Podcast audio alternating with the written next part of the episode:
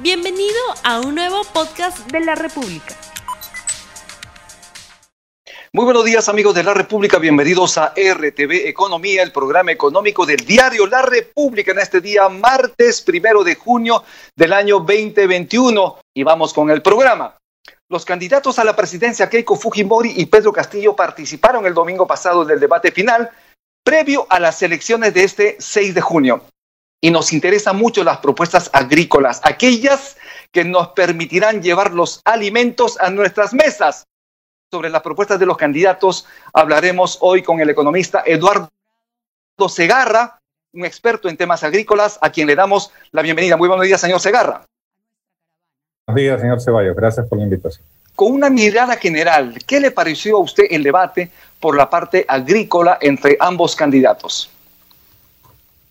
El tema agrario en general estuvo poco presente en la discusión. En el, en el rubro de la discusión económica apareció un poco a raíz de, del planteamiento de la señora Fujimori eh, de que eh, el señor Castillo pretendería prohibir las importaciones de alimentos. Eh, hubo una aclaración del señor Castillo de que esa no es la propuesta, e incluso la señora Fujimori eh, eh, planteó que debido a una prohibición de importaciones, el precio del pollo subiría hasta 24 soles, ¿no? Eh, literalmente es lo que ella planteó. en general, veo ahí un problema este, con ambos, en, ambos casos, en el caso de la señora Fujimori, porque básicamente se está negando a, mirar un problema que sí tenemos con las importaciones de alimentos subsidiadas y que le hacen daño a la agricultura familiar. Y en el señor Castillo no, no llega a quedar todavía muy claro cuál es su propuesta en materia de eh, regulación de importaciones y protección de la producción nacional.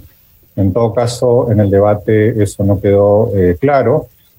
Y es de lo poco que pudimos escuchar sobre el tema agrario, ¿no? Por ahí la señora Fujimori este, propuso cosas que ya se han propuesto muchas veces, como eh, darle eh, un influjo de, capital al agrobanco. Eh, una cuestión bastante peligrosa de la señora Fujimori, su programa es que pretende regresar a Pronamach, un programa clientelista usado para generar una red de apoyo clientelista durante el gobierno de Fujimori y que ella pretende eh, reinstaurar de llegar a ser presidente. Entre varias de las propuestas, el candidato Castillo ha negado que se vayan justamente a prohibir las importaciones, pero sí dejó en claro que se va a proteger la producción nacional. ¿Es necesario proteger la producción nacional respecto a las importaciones de algunos productos, como usted lo dice, subsidiados? Sí, claro que sí, es algo muy importante. Eh, primero, que ambos candidatos deberían reconocer que nuestra agricultura está muy, muy golpeada por esta crisis. La pobreza agraria ha llegado ya al 50% de los hogares agropecuarios. Tenemos eh, niveles de pobreza que no teníamos hace 15, 20 años en el sector agrario. El año 2020 vimos el derrumbe de los precios agrícolas. El precio de la papa cayó a niveles mínimos históricos 30 céntimos por kilo cuando el costo de producción es 70 céntimos. Los productores lecheros están en quiebra. Están, hoy día es el Día Mundial de la Leche y nuestros productores de leche están denunciando que hace meses han tenido un incremento muy fuerte de sus costos y la eh, industria compradora eh, hiperconcentrada eh, no les quiere subir el precio, los tienen un precio desde hace años en un sol por litro y se están yendo a la quiebra. Ante este escenario, eh, en realidad la señora Fujimori no mostraba mayor interés por proteger al productor nacional, eh, más bien está haciéndose de la vista gorda en un tema importante. El señor Castillo sí ha señalado preocupación, no queda muy claro qué propone, pero básicamente eh, entendemos que se plantea una mayor protección a través de, franja de precios, a través de restricciones técnicas algunos elementos de las importaciones eh, qué es lo que habría que discutir en mayor detalle. Sí, definitivamente, de alguna manera se expresa el miedo en la gente. Sobre este asunto de la importación, ¿cree usted que se está metiendo miedo a la población cuando se habla del encarecimiento del precio del pan, del pollo? El día de hoy, por ejemplo, en el desayuno con mi mamá me decía, hijito, el pan va a subir de precio si gana un candidato. Yo le digo, yo, yo, yo le trataba de explicar el asunto, pero allí está el, el, temor de la gente. Se está metiendo miedo a la gente respecto a productos básicos tan importantes de esta canasta básica familiar. ¿Qué opinión tiene? Sí, eh, evidentemente es, un juego permanente de la, de la candidatura eh, de la señora Fujimori el usar el miedo en, en, la población como un elemento eh, para este, poder eh, ganar votos. Eh, no hay ninguna, ningún sustento a plantear de que tienen que subir los precios. en realidad, hay, efectivamente, tenemos una dependencia en la importación de maíz, trigo y soya, que ha sido precisamente gestada durante todos estos últimos 30 años por desproteger profundamente a nuestra agricultura. Eh, lo que hay que hacer y lo que eh, se, se, plantea como un tema central es que tiene que haber algunas regulaciones que usan todos los países, subir la franja de precios de una manera moderada pero firme eh, para compensar por los subsidios que reciben estos alimentos en los países desarrollados. El Perú no puede ser que sigamos destruyendo nuestra agricultura por tener importaciones baratas y subsidiadas.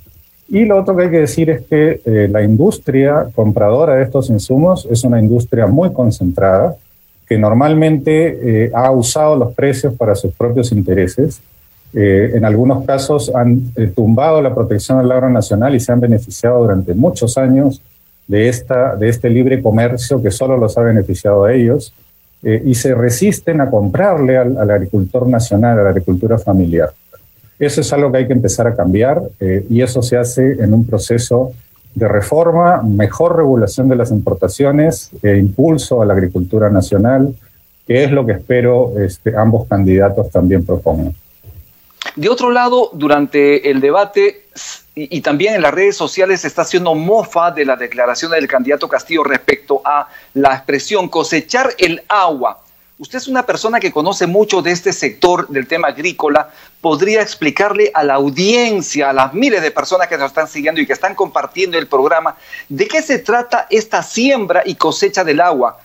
De esta manera, para que la gente lo pueda conocer y pueda entender en su real dimensión de esta frase. Sí, bueno, ahí hay que lamentar este, la ignorancia de una parte de, los este, que se han burlado de tal término. Es un término que se, eh, que se usa ya hace muchos años para eh, plantear una serie de intervenciones y proyectos que buscan mejorar eh, la situación de la captura de agua en las partes altas, por ejemplo, de los Andes, a través de una serie de inversiones en pequeños reservorios, lagunas, tener este, andenes, tener una serie de elementos y forestación efectivamente es como sembrar el agua. Eh, esa agua que se siembra arriba luego puede ser cosechada eh, para la agricultura y otros usos aguas abajo. Este es un enfoque que le hace bien a la parte alta y a la parte baja, que nos ayuda a todos, es un enfoque fundamental y hacemos muy mal en burlarnos de algo así, que es eh, una de las estrategias más importantes para una mejor gestión del agua en nuestro país. Respecto a esta agenda pública nacional en torno al agro peruano en el país, obviamente, ¿cuáles son estas cinco cosas que se debería prioritariamente hacer en el gobierno, en el próximo gobierno? En primer lugar, hay que definir una política real de protección a la agricultura nacional. Yo creo que eso eh, tiene que quedar bastante claro. Ya los peruanos mismos ya muestran hace mucho tiempo una desconfianza con esta idea de que el libre comercio resuelve todos los problemas. Eh, eh, tenemos que incrementar la franja de precios para productos críticos, sobre todo la leche eh, y el maíz amarillo duro. tendremos que poner restricciones a la importación de papa prefrita congelada, que es una, es una importación que el Perú no debería tener, siendo el primer, uno de los primeros productores de papa del mundo. Eh, luego hay que trabajar fuerte en la tecnificación del riego. Yo creo que ahí hay una limitación en ambas, eh, en ambas propuestas que básicamente plantean seguir con un enfoque de grandes proyectos de irrigación. Creo que hay que ir más por el lado de la tecnificación, eh, otorgar subsidios para la tecnificación del riego, como lo hacen otros países, entre ellos Chile. Tercero, hay que poner la seguridad alimentaria como enorme prioridad. Eh, creo que hay que declarar la emergencia alimentaria en el país. lamentablemente ni el gobierno de Vizcarra ni de Sagasti han querido declarar la emergencia alimentaria, un tema central. Tenemos miles de ollas comunes que han surgido a raíz de la crisis alimentaria. necesitamos ordenar todo lo que son compras públicas de alimentos para darle a, a la población vulnerable alimentos frescos de la agricultura familiar y que el productor reciba mejores precios. Y finalmente hay que reorganizar el Ministerio de Agricultura, hay que descentralizar eh, agencias como AgroRural, que eh, no debería estar adscrita al Ministerio de Agricultura, debería ser parte de los gobiernos regionales y locales, y eh, generar una nueva estructura en favor de la agricultura familiar. Seguimos teniendo un Ministerio de Agricultura de espaldas a la agricultura familiar en el Perú. ¿Y cómo pasar del modelo primario exportador en agricultura a ese que le da valor agregado en ese importantísimo sector que además genera mucho empleo en costa, sierra y selva? Sí, hay que trabajar también en lo que se conoce como la industrialización de la producción agrícola. Un ejemplo que viene ahí a pelo es el de la papa, ¿no? Importamos 30.000 toneladas de papa congelada, prefrita, que equivale a 90.000 toneladas de papa fresca eh, y en el Perú no tenemos una industria procesadora que podría tranquilamente cubrir esa demanda eh, que proviene de eh, los restaurantes y las de comida rápida y este, pollerías. tranquilamente podemos sustituir esas importaciones si existiera una industrialización nacional. Creo que es algo que se puede impulsar. Hay tecnologías de la China, de la India, muy accesibles que permitirían un procesamiento de la papa, no solo para papa frita, sino también para almidón, para vodka, para eh, chips, para harina de papa, una serie de otros productos y subproductos en los cuales el Perú podría ser un país que destaque. En realidad nos hemos descuidado mucho, hemos abandonado mucho la agricultura y no hemos hecho nada para industrializar y mejorar las cadenas de producción y comercialización agrícola en el país. Con la papa, el Perú realmente ha salvado del hambre, de la hambruna a muchos billones de, humanos en nuestro planeta. En ese sentido, desde su punto de vista, ¿qué cambios en el comportamiento corporativo deberíamos sentir en el Perú para el desarrollo real que requiere la agricultura? la industria alimentaria debería hacer varios cambios. La verdad que está en una senda que eh, no es la mejor para el desarrollo y para la salud de los peruanos y peruanas. Tiene que dejar de depender tanto de importación de insumos. Además, importamos alimentos que muchas veces son transgénicos. Eh, producimos productos ultraprocesados que no son buenos para la salud y no le compramos a nuestra agricultura nacional, que es tan rica, tan diversa. Eh, básicamente tenemos un sector agro, agroindustrial, alimentario, eh, hiperdependiente de importaciones, hiperconcentrado en muy pocas empresas y de espaldas a la agricultura nacional. Todo eso tiene que ser cambiado. Yo veo lamentablemente que en una de las candidaturas de la señora Fujimori hay varios intereses de esa industria agroalimentaria concentrada eh, promoviendo su candidatura. Eso limita mucho lo que puede hacer esa, esa opción por hacer una transformación. Eh, necesitamos industria alimentaria nacional que le compre a la agricultura nacional y que le venda productos de calidad a nuestros consumidores, a los niños y adolescentes que necesitan productos saludables y nutritivos. Sin agricultores no tendremos alimentos en nuestras mesas. ¿Cuál es el problema del trabajador agrícola, del trabajador rural? ¿Cómo podríamos solucionar estos problemas ingentes en el país? Bueno, ahí tenemos un problema serio con, con el sector agroexportador. Eh, ahí, como sabemos, hay un régimen laboral eh, absolutamente desprotector, un régimen abusivo que fue eh, eh, aprobado en la época del señor Klimper hace 20 años y extendido de manera irregular y prepotente por el gobierno de Vizcarra por 10 años más. Eso ha dejado a nuestros trabajadores agrícolas, 300.000, sin derechos, sin capacidad de organizarse, sin capacidad de sindicalizarse, con eh, eh, niveles de explotación realmente del siglo XIX eh, y enfrentando serios problemas de salud, serios problemas de falta de seguridad en el empleo y en la, y en la salud.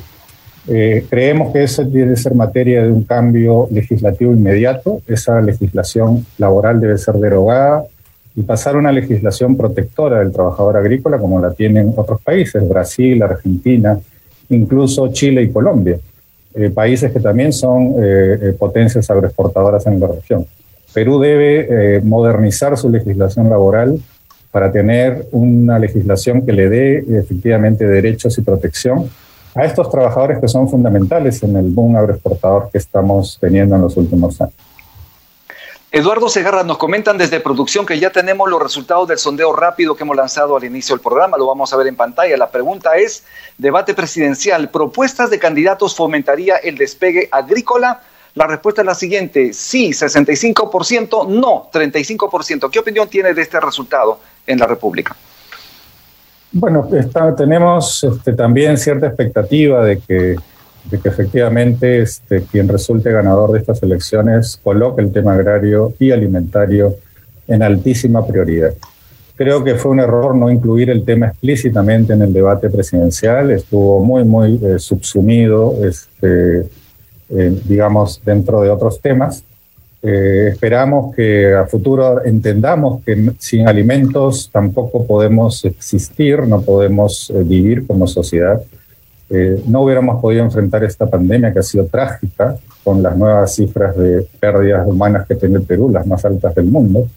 la agricultura ha sido un eje importantísimo para alimentarnos y lo ha seguido haciendo durante todos estos meses y pese a eso hemos tratado mal a nuestros agricultores, les pagamos mal, eh, en algunos casos se están yendo a la quiebra por, por, malos precios, por una industria insensible que prefiere importar alimentos baratos en lugar de comprarle al productor nacional.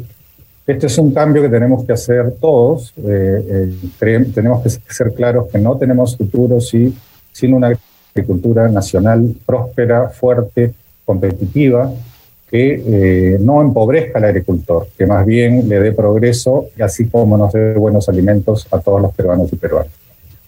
Muchísimas gracias, Eduardo Segarra, por tu participación en RTV Economía. 15 segundos, por favor, para que puedas de alguna manera hacer algún comentario adicional, quizás alguna recomendación a los peruanos que te están escuchando en este momento y viendo en este momento. Bueno, que, que sí hay que mantener un, un espíritu positivo hacia adelante, que van a ser años difíciles, pero yo creo que el Perú tiene mucha potencialidad. Eh, somos un país con enorme diversidad, enormes capacidades y conocimientos de nuestros agricultores que han sido capaces de domesticar especies que han eh, puesto la papa en, en, la alimentación mundial, salvando a la humanidad de hambrunas, que han puesto al maíz como uno de los productos más importantes de la alimentación mundial.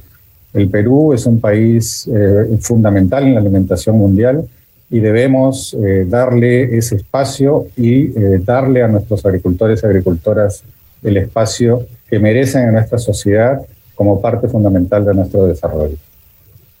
Bien, yo te agradezco muchísimo. Estuvimos entonces con Eduardo Segarra, a quien nuevamente le agradezco su participación en RTV Economía. Muchísimas gracias por su atención y de esta manera hemos terminado el programa. Muchísimas gracias por su participación. Nos vemos el día de mañana. No se olviden, Tupananchis Kama, Huarquecuna, Panecuna, Yasta, Masicuna. No olvides suscribirte para que sigas escuchando más episodios de este podcast.